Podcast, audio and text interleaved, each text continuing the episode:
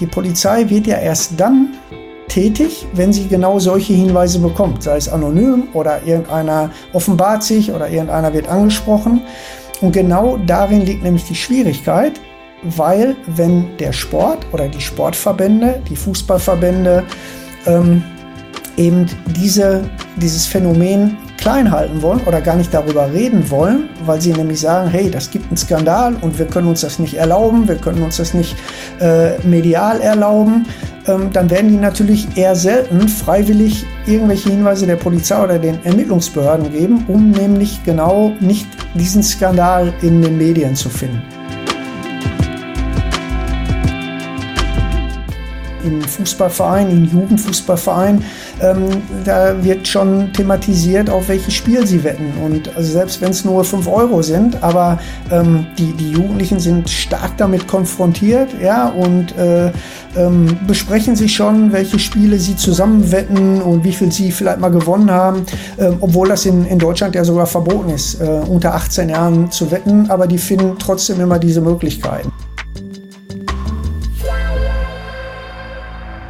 Herzlich willkommen, hallo beim Ballesterer Podcast. Mein Name ist Simon Hirt und heute geht es bei uns in der Sendung wieder einmal um das Thema Spielmanipulationen im Fußball. Der Prozess in Graz findet dieser Tage seine Fortsetzung.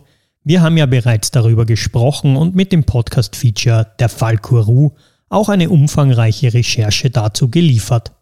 Falls ihr die Serie noch nicht gehört habt, empfehle ich euch das nachzuholen. Ihr findet sie bei uns in der Podcast-Mediathek. In der heutigen Sendung werfen wir einen Blick auf das Thema Spielmanipulationen aus einer anderen Perspektive. Und zwar haben wir dazu mit dem Hauptkommissar von der Bochumer Polizei Michael Baas gesprochen. Er war Teil der Soko Flankengott, die den wohl größten Spielmanipulationsskandal 2009 ermittelt hat und in Bochum zur Anklage brachte. Europaweit waren damals über 200 Fußballspiele betroffen. Er ist über die Jahre zu einem der renommiertesten Experten für das sogenannte Matchfixing, die Spielmanipulation geworden. Michael Baas hat aber auch das Buch Verbrechen am Fußball gemeinsam mit dem Journalisten Benjamin Best geschrieben. Wir sprechen heute mit ihm über den jüngsten Fall von Spielmanipulationen in Österreich, über Ermittlungen im Bereich der organisierten Kriminalität, zu welcher die Netzwerke der Spielmanipulateure erzählen und ganz wichtig, wir werden uns auch mit den Fragen beschäftigen, wie mit dem Thema Spielmanipulation im Fußball künftig umgegangen werden sollte, welche Akteure also von Wettanbietern, Fußballvereinen und Verbänden dabei umdenken und anders handeln sollten, damit es nicht immer wieder zu derartigen Fällen kommt.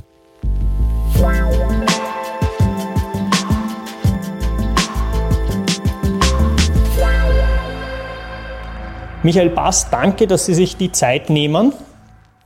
Ja, sehr gerne. Ich habe auch zu danken, weil ich äh, habe nach wie vor natürlich noch das Anliegen, dieses Thema irgendwo sprachfähig zu halten, weil ich glaube, ähm, dass da noch ein bisschen mehr äh, diese Sache oder Thematik in den Fokus gerückt werden sollte ähm, weil tatsächlich die organisierte Kriminalität dahinter steckt.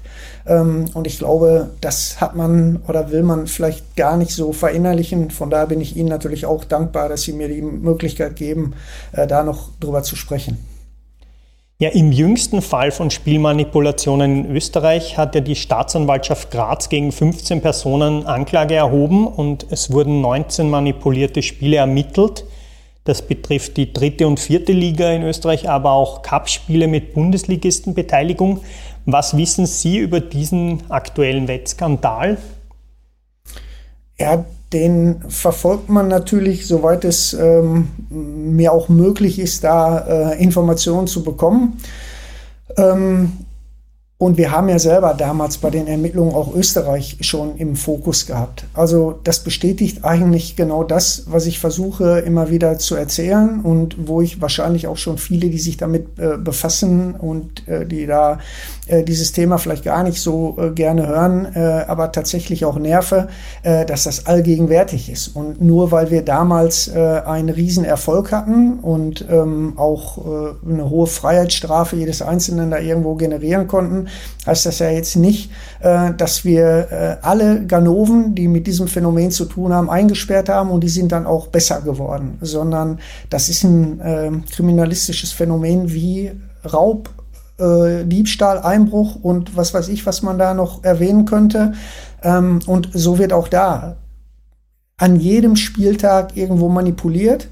Und wenn Sie jetzt äh, in Österreich da einen Fall haben, den Sie zur Anklage bringen und ähm, wo die Medien sich jetzt auch wieder für interessieren, ähm, dann würde ich mir wünschen, dass das nicht nur eine Momentaufnahme ist, wie es eben häufig ist, dass man sich dann da drauf stürzt und die oder die Massen da zwei Tage mit beschäftigt und dann ist wieder alles gut, sondern dass man sich vielleicht mal hinsetzt und ähm, die Situation einordnet und vielleicht mal überlegt, ähm, okay, jetzt schon wieder damals und äh, ja, vielleicht ähm, sollte man an den Gesamtstrukturen vielleicht mal was ändern. Zu diesem Fall in Österreich, die Gesamtschadenssumme bei dem Prozess, also bei 19 manipulierten Spielen, liegt da bekanntlich bei rund 197.000 Euro. Das ist jetzt im Vergleich zu den Wetten, die man bei Ihnen im Buch auch nachlesen kann, eine Kleinigkeit. Ähm, da kommt jetzt die Frage, kann das sein, dass das quasi mit den ganz großen ähm, organisierten Kriminalitätsstrukturen ähm, in diesem Fall gar nicht so viel zu tun hat? Ähm, also ich bin großer Freund ähm, von, von Fakten und ähm, versuche so wenig wie möglich spek äh, zu spekulieren, weil dann macht man sich natürlich angreifbar. Ähm, von daher kann ich natürlich keine seriöse Auskunft geben, um zu sagen, äh, ja klar, das äh, ist vielleicht doch nicht die organisierte Kriminalität und das sind ganz andere Ta äh, Täterstrukturen dahinter. Ähm, das, das wäre falsch und das mhm. darf ich mir nicht anmaßen. Was ich aber sagen kann, ist natürlich, ähm, dass es mehrere Gründe dafür gibt, äh, geben könnte, dass ähm, vielleicht nur eine, eine solche Summe da im Raum steht. Möglicherweise könnte es ja auch sein, dass für die anderen verdächtigen Spiele nicht genug Beweismittel vorlagen. Es könnte sein, dass nicht alle ähm, geheimen Konten ermittelt werden konnten. Ähm, es äh, könnte sein, dass eben äh, Gelder schon beiseite geschafft wurden. Es könnte sein, dass man vielleicht nicht das ganze Netzwerk erhält hat. Ähm, also da sprechen sehr viele äh, Gründe davor. Bei uns in Bochum kam ja damals auch nur eine bestimmte Anzahl von äh, verdächtigen Spielen zur Anklage, ähm, aber wir hatten viel mehr. Und ähm, wir haben auch danach noch äh, viel mehr äh, verdächtige Spiele gehabt, wo vielleicht die Beweislage nicht ausgereicht hat, um sie anklagefähig zu bekommen. Ähm, aber das äh, sagt eigentlich nichts aus über ähm, die, die Täterstruktur. Mhm, mh. Wir haben ja mit einem der Täter gesprochen, der bei uns im Podcast auch seinen Werdegang zum Spielmanipulator erzählt hat. Nachzuhören bei uns unter der Podcast-Reihe der Fall. Aber wie würden Sie die Rolle der Fußballspieler im Allgemeinen als Teil dieser organisierten Spielmanipulationskriminalität einstufen? Naja, die Fußballspieler sind nun mal das Mittel zum Zweck und ohne die Akteure auf dem Platz ist eine Manipulation nicht durchführbar. Also ich brauche die natürlich, um meinen kriminellen Plan umzusetzen. Ähm, Eventuell könnte ich das auch ohne Spieler machen, dann brauche ich aber den Schiedsrichter. Also irgendeiner, der da auf dem Platz während eines Fußballspiels hin und her rennt und versucht, ein Tor zu schießen oder zu verhindern, brauche ich für die Umsetzung meines kriminellen Plans. Und von daher haben die natürlich für die Ganoven ähm, schon einen sehr hohen Stellenwert und, und eine hohe Bedeutung.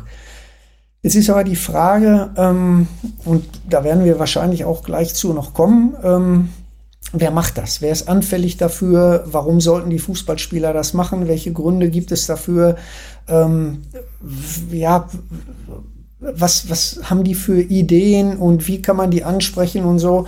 Ähm, wenn Sie jetzt explizit nach der, der Rolle nur fragen, dann sage ich Ihnen natürlich, dass ohne Fußballspieler keine äh, eine Manipulation unmöglich ist. Also von daher haben die eine Schlüsselrolle. Gelingt es bei den Strafprozessen, die Sie zu dieser Thematik verfolgt haben, die Haupttäter anzuklagen und auch dann aus der organisierten Kriminalität zu entfernen? Naja, das ist ja immer die Hoffnung und ähm, zum Teil ist uns das auch gelungen. Aber ob wir bis ins letzte kleine Rad vorgedrungen sind, äh, das mag ich mal äh, bezweifeln. Und dann muss man natürlich auch immer wieder schauen, ähm, wen meinen Sie jetzt damit den, äh, von der organisierten Kriminalität? Das heißt also, es sind Netzwerke, die weltweit verflechtet sind zum Teil. Ähm, das heißt jetzt nicht, dass der kleine Ganove aus Graz oder ähm, der kleine Ganove aus irgendeinem anderen europäischen Land oder aus einer europäischen Stadt immer eine komplette Struktur, die weltweit agiert, hinter sich hat. Das meine ich nicht. Ähm, aber wenn wir über die organisierte Kriminalität reden, das heißt, das ist ja schon ein, ein gewisses äh, Level an, an Struktur, ähm, dann ist es eben so, dass das schon sehr verzweigt ist und ähm, da rekrutieren sich immer wieder neue Mitglieder ähm, und es ist schwer, da äh, das komplette Netzwerk äh, auseinanderzunehmen und das wird uns auch nicht gelingen. Wir haben also partiell haben wir Teile dieses Netzwerks ähm, ermitteln können und zur Anklage gebracht und die haben auch Freiheitsstrafen bekommen und auch eine gewisse Zeit im Gefängnis gesessen. Ähm, aber das ist auch da, kann ich nur auf andere Deliktsbereiche verweisen. Äh, wenn Sie jetzt äh, drei Drogenhändler äh, einsperren, dann heißt es ja jetzt nicht, dass ähm, die Drogenkriminalität für die Zeit, wo die drei dann im, im Gefängnis sitzen, äh, lahmgelegt ist, sondern da äh, werden neue nachrücken, da werden die, die schon am Markt agiert haben, weiterhin ihr Unheil da treiben. Und so ist es da halt auch. Also man muss mhm. da gar nicht zu anderen Kriminalitätsreihen da unterscheiden. Jetzt sind ja die Fußballer immer die bekanntesten Persönlichkeiten, die dann bei solchen Fällen auch im Mittelpunkt stehen, der Öffentlichkeit zumindest. Kommt da auch ein bisschen zu einer wie soll ich es ausdrücken, ist das zu Recht oder werden da dann die Fußballer, müssen die auch ein bisschen hinherhalten für Personen, die man vielleicht im Hintergrund nicht erwischen konnte oder nicht ermitteln konnte? Naja, entscheiden Sie selbst. Also wenn ein, Spieler ähm, ein, ein Fußballspiel manipuliert, ähm, damit nicht nur seine eigene Mannschaft äh, in, in Misskredit bringt, sondern auch 50.000 Zuschauer, die da gerade Eintritt bezahlt haben, die weite Anreisen äh, in Kauf genommen haben, die vielleicht Tage vorher schon dem Spiel entgegenfiebern, äh, die Fans durch und durch sind. Manche, ähm, ich komme ja aus dem Ruhrgebiet, ähm, da ist Fußball wie eine Religion, ja, da wird viel Geld investiert, manche äh, investieren ihr, ihr ihr, ihren letzten Euro, um, um Teil dieser äh, Fußballfamilie zu sein. Naja, und wenn dann äh, jemand sagt, ist mir doch egal, äh, ich betrüge die alle, ähm, dann entscheiden Sie, ob das zu sehr in den Fokus gerückt wird oder nicht. Also da kann sich und muss sich jeder seine eigene Meinung bilden. Ich habe ganz klar die Meinung, dass das äh, äh, ein absoluter Skandal ist und dass das ähm, unerträglich für den Sport ist. Jetzt sind Sie ja schon lange Ermittler in diesem Bereich. Vielleicht können Sie uns ein bisschen erklären, was für Möglichkeiten gegen Spielmanipulationen vorzugehen, wie zu ermitteln, gibt es denn hier? Hm, ganz grundsätzlich gefragt, dass man sich das ein bisschen vorstellen kann. Okay, ja, ähm, das kann man leider nicht mit, mit einem Satz so äh, erwähnen, sondern man muss natürlich gucken, ähm, wie kann man überhaupt manipulieren? Und dann muss man sich natürlich die Frage stellen, okay, wenn ich das weiß, wie, wie kann ich dann die, die Spieler, die ich, das hatte ich ja gerade erwähnt, die ja eben Mittel zum Zweck sind, wie kann ich die schützen? In erster Linie würde ich natürlich sagen, dass man präventiv aktiv werden muss. Das heißt also, insbesondere die Fußballverbände müssen sich diesem Problem stellen. Die müssen halt eben nicht verdrängen oder vertuschen und sagen, wir, bei uns gibt es das Problem gar nicht und ähm, das ist nur ein, ein Promille-Teil, der da äh, betroffen ist, ähm, sondern ich versuche das mit so einem erzieherischen Effekt äh, zu verdeutlichen. Ähm, ich, äh, wenn ich jetzt ein, ein, Kind habe, dann versuche ich auch dem Kind beizubringen, dass jetzt vielleicht äh, Klauen, Rauchen, Alkohol, was weiß ich, all diese schädlichen Dinge nicht so gut sind. Und äh, das mache ich ja aus, aus gutem Grund, um jetzt vielleicht mein Kind davor zu bewahren, äh, diese Dinge äh, auszuprobieren. So, und ähm, das versuche ich dann so gut es geht immer wieder zu thematisieren. Und ähnlich sehe ich es da auch. Wenn ich im Nachwuchsbereich bin oder im, im Jugendbereich bin und ähm, weiß halt, dass das eben auch schon ähm, Ansprechpartner für äh, kriminelle äh, Menschen sind, dann versuche ich die natürlich dazu äh, oder davor zu bewahren und erzähle denen das und, und äh, sensibilisiere die äh, auf bestimmte äh, Vorgänge und Sachverhalte. Ähm, und ich mache es eben nicht so, dass ich äh, vielleicht noch einen großen Wettanbieter äh, auf der Brust trage, im Trikot oder mein Stadion so benenne. Aber das ist jetzt eben in, in zwei Sätzen schwer zu, zu beschreiben, weil ich ähm, habe ja permanent auch mit diesen Gegenargumenten zu kämpfen, was ich übrigens gut finde. Ich finde gut, wenn Gegenargumente kommen. Ähm, nur wenn man sagt, okay, wetten, äh, wetten ist nicht verboten. Ja, jeder darf wetten. Also warum willst du denen erzählen, die sollen nicht wetten? Ja, klar.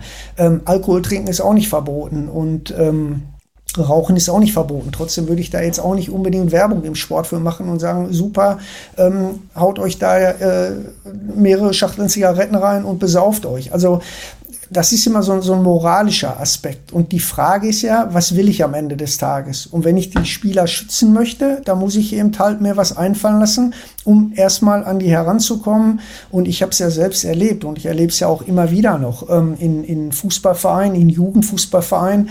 Ähm, da wird schon thematisiert, auf welches Spiel sie wetten. Und also selbst wenn es nur fünf Euro sind, aber ähm, die, die Jugendlichen sind stark damit konfrontiert, ja, und äh, ähm, besprechen sich schon, welche Spiele sie zusammen wetten und wie viel sie vielleicht mal gewonnen haben, ähm, obwohl das in, in Deutschland ja sogar verboten ist, äh, unter 18 mhm. Jahren zu mhm. wetten Möglichkeiten, aber die finden trotzdem immer diese Möglichkeiten. Also ähm, heißt, eine Möglichkeit ist Sensibilisierung. Mhm. Ähm, wenn wir jetzt noch mal ein bisschen in die Situation gehen, also in, bei dem Fall jetzt in Graz war es meines Wissens nach auch so, dass ein, ein Hinweis gekommen ist, auf den die Polizei dann begonnen hat, dieses Netzwerk zu erhellen. Ähm, wie kann man dann da vorgehen, dass man auch wirklich genug Beweise sammelt, äh, um eine Anklage dann zustande zu bringen? Wie muss man da arbeiten? Naja, ich kann Ihnen natürlich jetzt keine polizeistrategischen äh, Hinweise nennen. Das, das, das verstehe ich, ja. Das wäre natürlich blöd, weil dann wäre ja das letzte Mittel auch noch weg. Ähm, aber ähm, natürlich äh, kann man grob sagen, äh, dass man auch da ermitteln muss, wie bei jeder anderen Straftat, die Strukturen äh, beinhaltet, äh, auch ermittelt. Also das heißt, ähm, man muss natürlich gucken, wenn Sie sagen, das war ein anonymer Hinweis, dann gibt es ja schon mal jemanden, der diese äh, Sachlage äh, vielleicht etwas länger beobachtet hat oder der Teil dieses Netzwerkes ist. Ähm, und dann, ich weiß jetzt eben nicht genau, in, in welcher Form oder was genau in diesem anonymen Hinweis äh, steckte, aber dann kann man natürlich ähm, versuchen, ähm, ja, mit den Vereinen ähm, zu kooperieren oder äh, man kann verdeckte Verfahren natürlich führen. Ähm, jetzt kenne ich die, die Rechtslage in Österreich äh, nicht und äh, weiß natürlich nicht, in ähm, welche äh, strafrechtlichen äh, Möglichkeiten gegeben sein müssen, um beispielsweise vielleicht auch Telefonüberwachung zu schalten, Observationen ähm, anzustreben und, und, und sowas alles. Also da gibt es mhm. natürlich genug Möglichkeiten, um ermittlungstechnisch da einzusteigen. Aber vielleicht an dieser Stelle würde ich das ganz gerne erwähnen, weil das nämlich eines der Hauptprobleme in diesem ganzen Phänomen ist. Die Polizei, und ich rede jetzt natürlich nur für Deutschland erstmal, aber ich kann mir vorstellen, dass es in Österreich ähnlich ist. Die Polizei hat ja nicht originär die Aufgabe, den Sport zu überwachen. Also es geht kein Polizeibeamter Fußstreife bei irgendeinem Fußballverein der ersten, zweiten, dritten oder fünften Liga und sagt, guten Tag, hier bin ich. Ähm, geht's euch gut und habt ihr irgendwelche Auffälligkeiten? Das ist nicht die Aufgabe eigentlich der Polizei. Das bedeutet, die Polizei wird ja erst dann tätig, wenn sie genau solche Hinweise bekommt, sei es anonym oder irgendeiner offenbart sich oder irgendeiner wird angesprochen. Und genau darin liegt nämlich die Schwierigkeit, weil wenn der Sport oder die Sportverbände, die Fußballverbände ähm, eben diese dieses Phänomen klein halten wollen oder gar nicht darüber reden wollen, weil sie nämlich sagen, hey, das gibt einen Skandal und wir können uns das nicht erlauben, wir können uns das nicht äh, medial erlauben, ähm, dann werden die natürlich eher selten freiwillig irgendwelche Hinweise der Polizei oder den Ermittlungsbehörden geben, um nämlich genau nicht diesen Skandal in den Medien zu finden. So, mhm. und dann ist es schwierig, dass die Polizei überhaupt von solchen Straftaten erfährt. Und deshalb kommen dann zwar immer von den Fußballverbänden so, so Aussagen wie, ja, okay, ihr, ihr sagt immer, ähm, das ist ein Problem, aber wie viele Fälle habt ihr denn oder an wie vielen Fällen arbeitet ihr denn? Ja, da kann man nur sagen, ja, wenn ihr uns keine Fälle gibt, dann haben wir keine Fälle. Also mhm, das ist mhm. halt eben so ein, ähm, äh, ja, so ein, so ein Teufelskreis, will ich das mal nennen. Ähm, und von daher ähm, muss müssen oder hat für mich die Hauptverantwortung erstmal der Sport selber. Die weisen das natürlich gerne von sich, die Fußballverbände, die sagen, ja, aber wir sind keine Ermittlungsbehörde, was, was sollen wir mhm, da ermitteln? Mhm. Damit haben die recht. Die sollen auch gar nicht strafrechtlich ermitteln, aber die haben ja auch ein Sportrecht und die haben ja mhm. auch ähm, eigentlich die Hauptaufgabe, ihren Sport sauber zu halten. So, und mhm. auch da ist eben das große Problem, ja, wie ähm, gehen die halt mit Hinweisen um? Geben die denn äh, diese Hinweise den Ermittlungsbehörden oder eben nicht? Und da, okay. glaube ich, wird halt viel vertuscht. Mhm. Ähm, Sie sagen ja, dass Gruppen, die zuvor auch in anderen Bereichen der organisierten Kriminalität, wie jetzt zum Beispiel im Drogenhandel tätig waren, das Feld der Spielmanipulationen für sich erkannt haben und ihre Geschäfte auch dorthin verlagert haben. Ähm, Wenn es da so eine Verlagerung gab, warum findet dann dieses Thema nicht größere Beachtung? Ähm, auch, und wieso werden da nicht mehr Ressourcen dafür eingesetzt?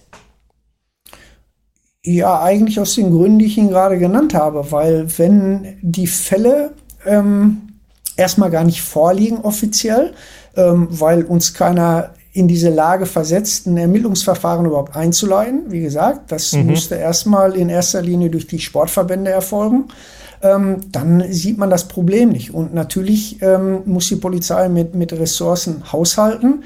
Mhm. Und ähm, das ist auch eine politische Situation. Und wenn Sie jetzt mal durch Österreich gehen und Befragungen machen würden bei den Leuten und würden sagen, wo soll die Polizei jetzt ermitteln? Soll die Einbrüche aufklären oder soll die sich um äh, Sportmanipulationen kümmern?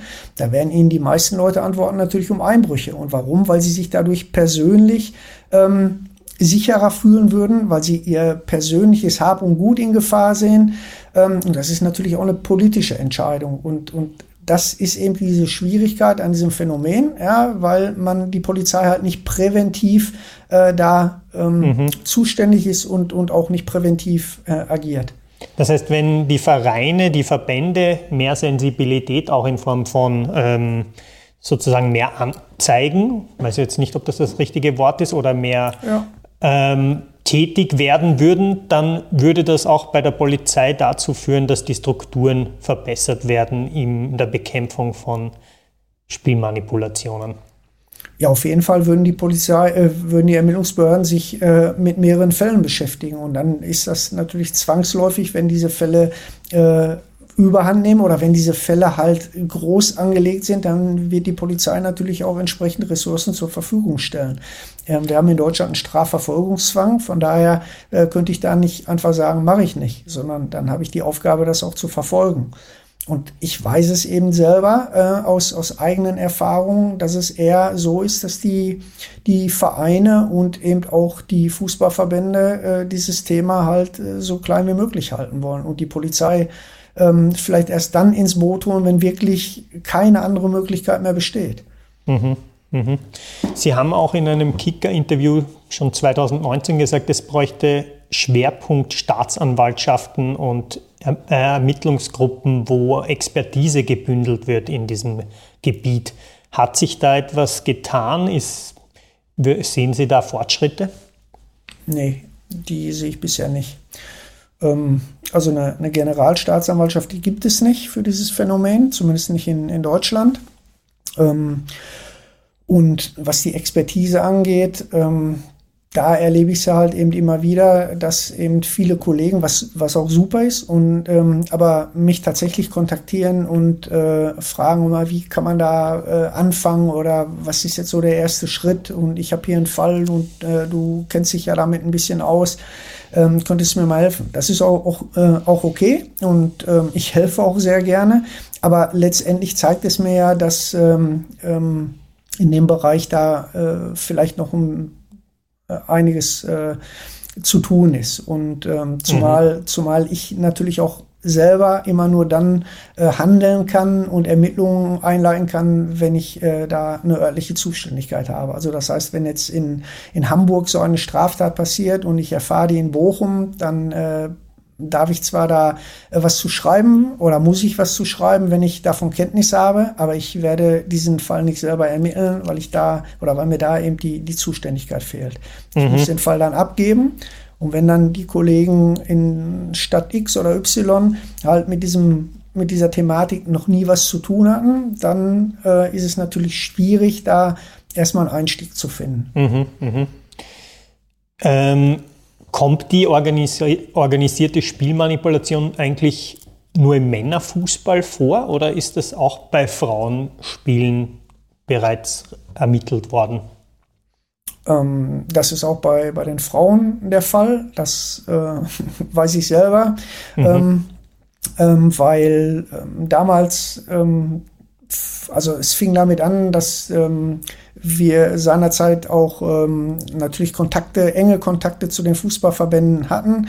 Ähm, und darüber haben wir eben auch äh, Hinweise bekommen. Und äh, auch im, im Frauenfußball ist, ist das äh, ähm, Thema schon, schon aktiv. Ähm, und das betrifft auch nicht nur den, den Fußball, sondern das kann man auf äh, sämtliche Sportarten, die bewettbar sind, äh, übertragen. Mhm.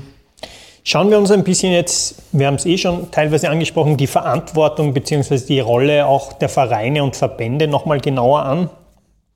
Sie sagen, da besteht oft kein großes Interesse, einen Skandal ähm, öffentlich zu machen und den Fußball als sauberes Produkt zu verkaufen. Ähm, bestimmte Abläufe sind kontraproduktiv, haben Sie auch in Ihrem Buch geschrieben. Was ist damit gemeint? Ja, da müsste man jetzt den, den ganzen Zusammenhang natürlich ähm, erklären. Ähm, also kontraproduktiv ist das, was ich vorhin beschrieben habe, dass eben die Polizei nicht originär ähm, zuständig ist. Also das heißt, mhm. wir sind angewiesen, mhm. um diese Ermittlungen durchzuführen. Kontraproduktiv ist natürlich auch, wenn ähm, da sind, da hängt ja so viel finanzielles mittlerweile äh, an, an so einem Fußballspiel. Wie gesagt, Sponsoren. Ähm, die ganze Gastronomie vor so einem Fußballspiel. Also wenn, wenn Sie jetzt ein, sich einen Fußballspieltag eines Vereins aussuchen, ein Heimspiel, da kommen auswärtige Fans, die Hotels in, dem, in der Stadt, die haben einen Zulauf, äh, die Gaststätten, die Restaurants haben einen Zulauf. Ähm, und das alles ähm, führt natürlich dazu, dass viel Geld äh, an so einem Spieltag fließt. Und wenn jetzt äh, ein Verein sagt, okay, wir haben jetzt hier was entdeckt, ähm, und da würden wir eine negative Presse mit ins Rollen bringen. Ähm, ja, dann überlegt man sich natürlich zweimal, äh, mache ich das jetzt öffentlich oder nicht, oder versuche ich das vielleicht intern irgendwie ähm, zu deckeln oder zu regeln. Ähm, und das ist natürlich das, was ich mit kontraproduktiv meine, weil dann wird man natürlich den eigentlichen Verursachern und Straftätern äh, da äh, nicht gerecht und, und wird die natürlich auch nicht ähm, verfolgen können. Ähm, und das meine ich halt mit, mit kontraproduktiv. Sie beschreiben ja in Ihrem Buch auch sehr anschaulich, wie junge Nachwuchsspieler angeworben werden. Ähm, ist es, glauben Sie auch, dass sozusagen ähm, Fußballer im, im jungen Alter da noch leichter für die Manipulationen zu gewinnen sind? Oder geht es da eher um Charaktertypen oder um, um Gehaltsstufen, also Fußballer, die dann schon in hohen Gehaltsstufen spielen? Haben Sie da so ein bisschen ein Schema auch herausarbeiten können über die Jahre, die Sie ermitteln? Ähm, ja, also erstmal, ähm, Geld hat ja kaum was mit dem, mit dem Charakter erstmal zu tun. Erstmal würde ich so anfangen, ich glaube, ähm, und das Wissen ziehe ich daher, weil ich halt eben schon ganz viele Fußballspieler äh, jeden Alter oder jedes Alters ähm, da auch äh, zu vernommen habe, ähm, befragt habe. Ähm, es wird ja kein Fußballspieler sagen, ich möchte gerne oder habe mir auf die Fahne geschrieben, Profifußballer zu werden, damit ich mal manipulieren kann. Also das heißt, keiner dieser Fußballer ähm, strebt ja eine kriminelle Laufbahn an. Um, um seinen Sport da durchzuleben. Die, die verzichten auf äh, teilweise äh, auf ihre Jugend, ja, die spielen von morgens bis abends Fußball, um, um das große Ziel Profi vielleicht zu erreichen. Viele schaffen es natürlich nicht, weil das ist ja auch nicht so einfach, Profi zu werden. Ähm, so, das heißt also, grundsätzlich haben die ja erstmal keine kriminelle Energie, die sie nutzen, um zu sagen, dass damit verbinde ich das im Sport. Ähm, aber trotzdem haben sie ja außerhalb des Sports noch äh, ihren Charakter oder ihr Leben. Ähm, und äh, da gibt es natürlich genügend Beispiele, äh, die eben zeigen, dass es völlig egal ist, ob da einer äh, Millionen verdient oder eben nicht. Wenn er für bestimmte Sachen anfällig ist, weil sein Charakter so ist, ähm, dann ist er auch für eine Manipulation anfällig. Ähm, und ähm, da geht es vielleicht erstmal auch gar nicht darum, äh, ja, Geld zu verdienen in der Form. Bei manchen ist das der Antrieb, weil sie sich verschuldet haben, weil sie eben vielleicht nicht ganz so seriöses Leben führen, ähm, trotz ihres hohen Gehaltes. Aber es gibt ja auch Fußballer, die verdienen halt nicht so viel. Ähm, und äh, das sind dann auch nicht immer so Sachverhalte, dass man denkt, da kommt jetzt einer von der Mafia und der spricht einen an und setzt einen sofort unter Druck und sagt, du musst, ich habe dich jetzt ausgewählt, du musst jetzt für mich hier deine kriminellen Handlungen durchführen. Ähm, so läuft das nicht ab. Das sind ganz normale Lebensvorgänge ähm, und die führen dann dazu, dass halt diese Fußballspieler auch äh, da reinrutschen. Ähm, um ein Beispiel zu nennen, ähm, wenn Leute halt eben sagen, ich habe äh, einen Fußball-Sachverstand und ich gehe jetzt in so eine Wettbude und äh, mir gibt das einen Kick, wenn ich da irgendwie äh, Geld draufsetze und äh, versuche da was zu gewinnen, den geht es wahrscheinlich noch nicht mal darum, irgendwie einen Gewinn abzuziehen, sondern den geht es auch darum, zu, sich selbst zu beweisen, wie viel Ahnung man davon hat. So, und dann verliert man aber, weil man eben doch kein Hellseher ist oder die Fußballspiele halt auch mal anders verlaufen, als sie vielleicht äh, trotz allem Fachwissens äh, hätten verlaufen müssen. So, und dann wird die Summe immer erhöht und immer erhöht und immer erhöht. Und irgendwann merkt man, oh weia, ne, das war relativ viel, was ich jetzt hier verzockt habe. Ja, und dann ist man vielleicht schon mal Kandidat für, äh, für, die, für die Leute, die dann äh, damit Geld machen. Das ist jetzt ein banales Beispiel. Die Jugendspieler, die werden von den Leuten angesprochen zum Teil und sagen, hey, wir, wir beobachten dich hier schon beim Training die ganze Zeit. Dein Trainer hat offensichtlich keine Ahnung. Wir würden aus dir äh, den nächsten Beckham oder Ronaldo oder was weiß ich wen machen. Ähm, man schmeichelt denen, man kommt mit denen ins Gespräch. Ja, das sind 16-, 17-Jährige, die fühlen sich natürlich dann tatsächlich im siebten Fußballhimmel. Man lädt die ein zu irgendwelchen Essen, äh, zu Bundesligaspielen. Äh, man hofiert die so ein bisschen.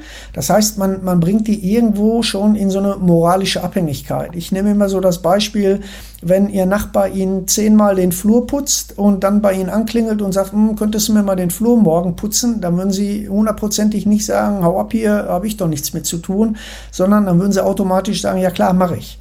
Und so ist es da auch. Ja, also wenn man einen hofiert und äh, hier noch einen ausgibt und da noch einen ausgibt und dann sagt, ey, boah, ich stecke ein bisschen in der Klemme, jetzt müsstest du mir mal helfen, ähm, dann wird so ein 16-, 17-Jähriger aus Gefälligkeit erstmal sagen, ja klar, was, was kann ich für dich machen? Und wenn der dann sagt, ja, pass auf, ich spiele nächste Woche gegen XY und ich äh, muss da so viel äh, Geld drauf setzen, ähm, weil ich habe mich da verschuldet oder äh, was weiß ich, was sie sich da für Legenden ausdenken und da musst du mir jetzt unbedingt helfen.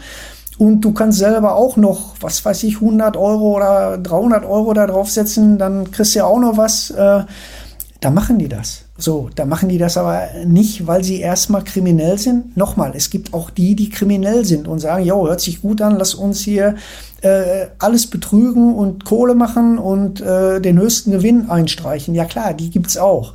Aber es sind halt auch ganz normale Situationen, die jemanden in so eine Abhängigkeit bringen, ähm, wo er, wenn er nur einmal Ja sagt, mache ich, absolut erpressbar ist und nie wieder aus diesem Teufelskreis rauskommt, weil die Ganoven dann sagen, pass auf, wenn du morgen und nächste Woche und dann nicht mehr für mich arbeitest, dann ähm, wirst du deinen Fußballschuh an den Nagel hängen können, weil dann mache ich das öffentlich und dann bist du, ist für dich Feierabend. So. Und wie gesagt, die, die Gründe oder die, die Möglichkeiten, die da in diese Abhängigkeit zu bringen, die sind vielfältig. Sie haben es gerade angesprochen, aber nochmal, Wetten und Fußball, das scheint ja eine natürliche Verbindung zu sein, wenn man der Werbung zumindest glaubt. Ähm, das ist aber ein sehr problematisches Thema, oder? Also Sie gehen auch im Buch darauf ein, dass es da auch bei Spielern häufig dann zu Suchtverhalten kommt und dass das auch ein Türöffner sein kann in die, ähm, in die Spielmanipulationsszene. Vielleicht können Sie das noch kurz ausführen. Ja klar, also ähm, ja, das gehört irgendwie gehört das äh, schon immer so dazu. Ja, All, Sport generell war immer schon irgendwo bewettbar. Ähm, Pferdesport, äh, Eishockey, Basketball, Handball, alles ist bewettbar. Also und ähm, das ist ja auch ähm, vielleicht äh, irgendwas, was Adrenalin fördert und, und wie gesagt, und man misst sich und man freut sich, wenn man da auch mal was gewinnt. Ähm, aber ich habe zum Beispiel das mal so am Rande, ich habe mal einen von den ähm, wirklich ähm, hochrangigen Kriminellen gefragt, wie lange hättest du denn da jetzt überhaupt weiter gewettet? Oder wann wäre für dich Ende gewesen? Ähm, und der hat mir gesagt, nie. Und so wie er mir gesagt hat, nie, haben mir das andere dann auch erzählt. Ja, die, die haben keine Ziele, um dann zu sagen, ich höre auf. Wenn die heute 300.000 gewinnen, dann verlieren die morgen 400.000 und dann müssen erstmal wieder 100.000 gewinnen, um wieder ähm, da auf einem Level zu sein. So und die Spieler, die diesen Kick haben, ja, die haben eben aber auch nicht alle hundertprozentig die Ahnung und ähm, äh, verkalkulieren sich da oder ähm, schmeißen die Kohle so äh, zum Fenster raus und, und verschulden sich. Also das heißt, die, die, diese Sucht, die, die Suchtgefahr, die ist ja bei Glücksspiel zwangsläufig gegeben. Und der eine kommt damit klar, der andere sagt, ich interessiere mich überhaupt nicht dafür und der andere kommt weniger damit klar. Und bei der Vielzahl an, an Fußballspielern, da gibt es auch schon eine Menge, die halt nicht damit klarkommen, äh, wenn sie dann äh, verlieren. Oder halt das eben tats äh, tatsächlich äh, schon als, als Sucht für sich empfinden, auf jeden Fall. Die Rolle der Wettanbieter in dieser ganzen Thematik. Was glauben Sie, wie müssten sich die Wettanbieter verhalten, um diese, ähm, diesen Spielmanipulationen auch noch mehr entgegenzuwirken? Naja, also äh, ich glaube, den Wettanbietern, den kann man äh, da überhaupt nichts vorschreiben oder, oder irgendwelche Tipps geben, weil mhm. die Wettanbieter machen damit ihren, ihr Geschäft und, und ihr Gewinn. So, und ähm, von daher werden die ähm, einen Teufel tun und, und sagen, wir, wir verändern hier ein System. Na klar, verkaufen die und sagen, jede Manipulation ist schädlich und ist, ist nicht gut und nicht gut für unser Unternehmen. Aber meine Erfahrung hat auch gezeigt, dass wir ähm, keinen einzigen Wettanbieter damals hatten, der in irgendeiner Form als Geschädigter da aufgetreten ist. Und zum Teil haben uns asiatische Wettanbieter gesagt, es ist uns völlig egal, was da passiert. Und wieso und ist das da, so? Ja, weil, die, weil, weil der Gewinn für die so exorbitant hoch ist, das verkraften die. Vielleicht kann man das vergleichen, vielleicht hinkt der Vergleich auch, aber ich sage mir, wenn ich jetzt einen Supermarkt habe, der kalkuliert in seiner äh, Jahreskalkulation wahrscheinlich auch einen bestimmten Betrag ein, ähm, für, für Diebstähle, äh, die in seinem, in seinem Laden passieren, damit er am Ende des Tages nicht äh, so auf die Nase fällt mit der Abrechnung. Ähm, und da wird ein gewisser Betrag halt schon mit einkalkuliert äh, als, als Verlust. So.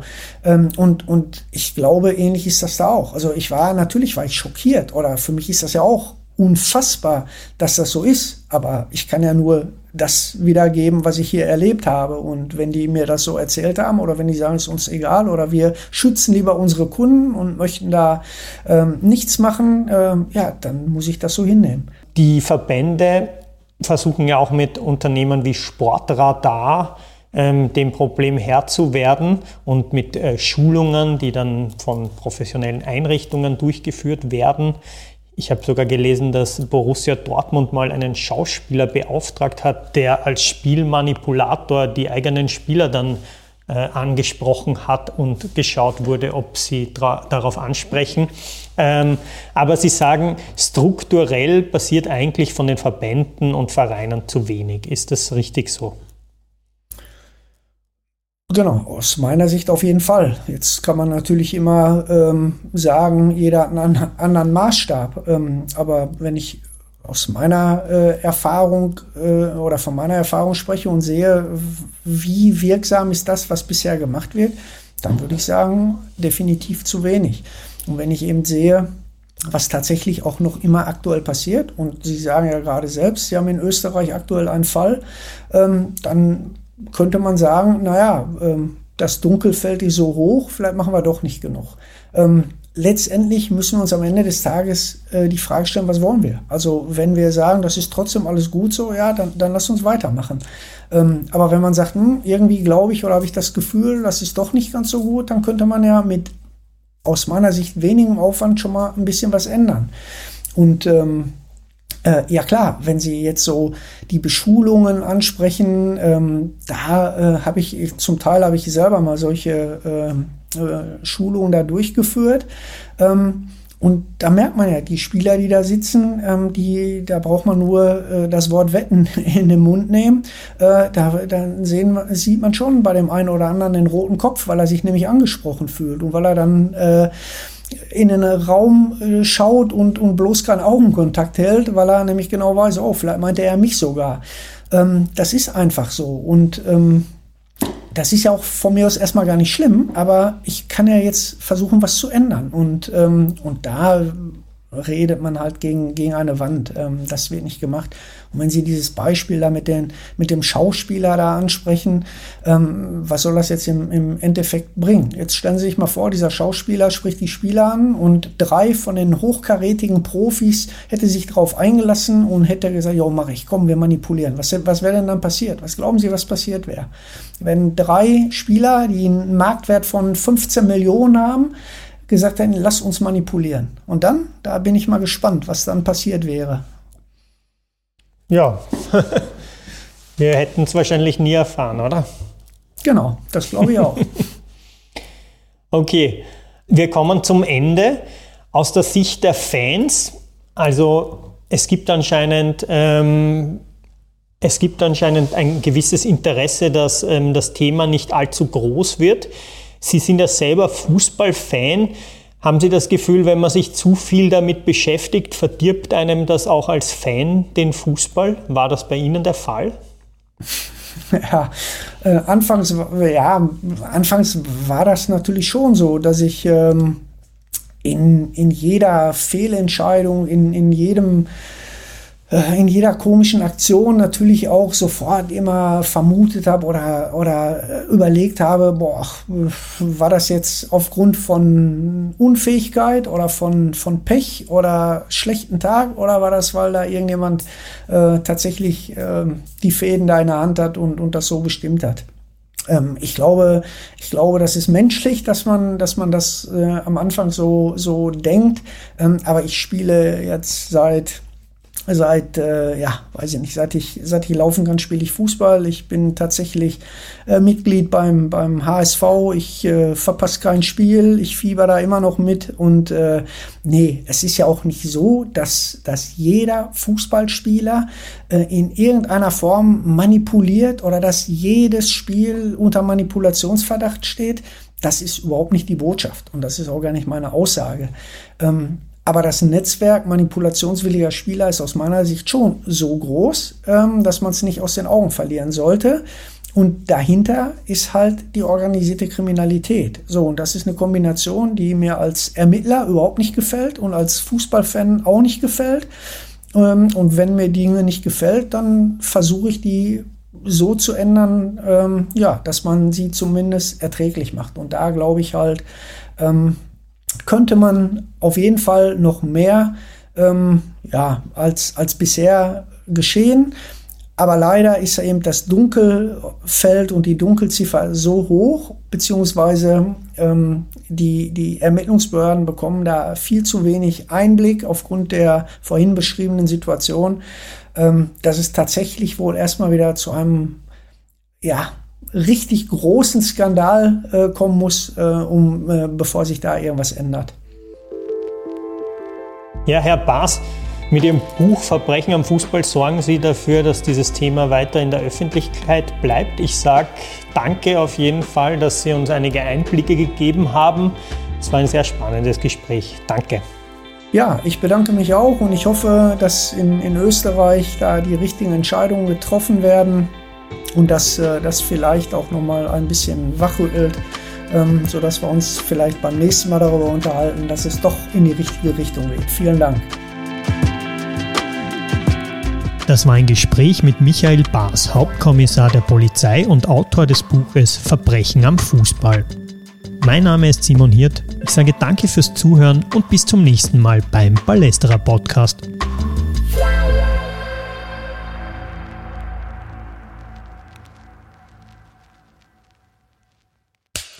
Cut.